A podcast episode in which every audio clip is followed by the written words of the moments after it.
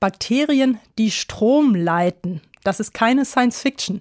Das Kabelbakterium Elektronema macht seinem Namen alle Ehre und ist als Mikrobe des Jahres 2024 ausgezeichnet worden von der Vereinigung für allgemeine und angewandte Mikrobiologie.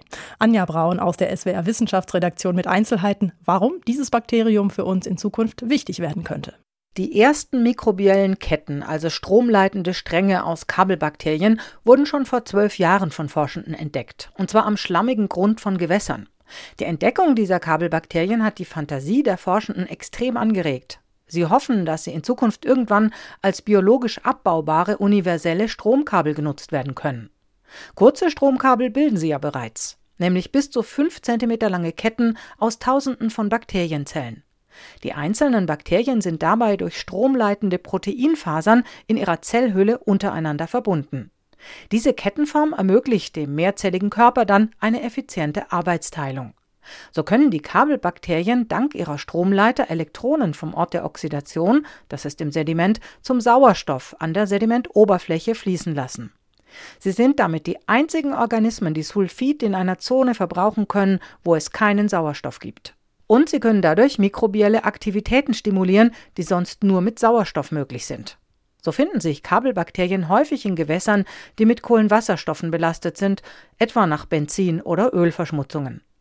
Die Aktivität der Kabelbakterien ist dabei wichtig für den natürlichen Schadstoffabbau. Sie steigern zum Beispiel den Abbau aromatischer Kohlenwasserstoffe oder organischer Stoffe wie Faulschlamm in den Sedimenten überdüngter Seen.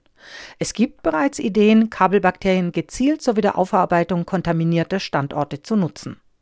Und Kabelbakterien können auch helfen, Treibhausgase zu verringern, zum Beispiel in überfluteten Reisfeldern.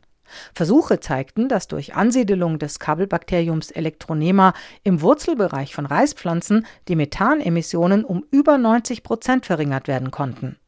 Wie sie das genau machen, ist noch nicht erforscht.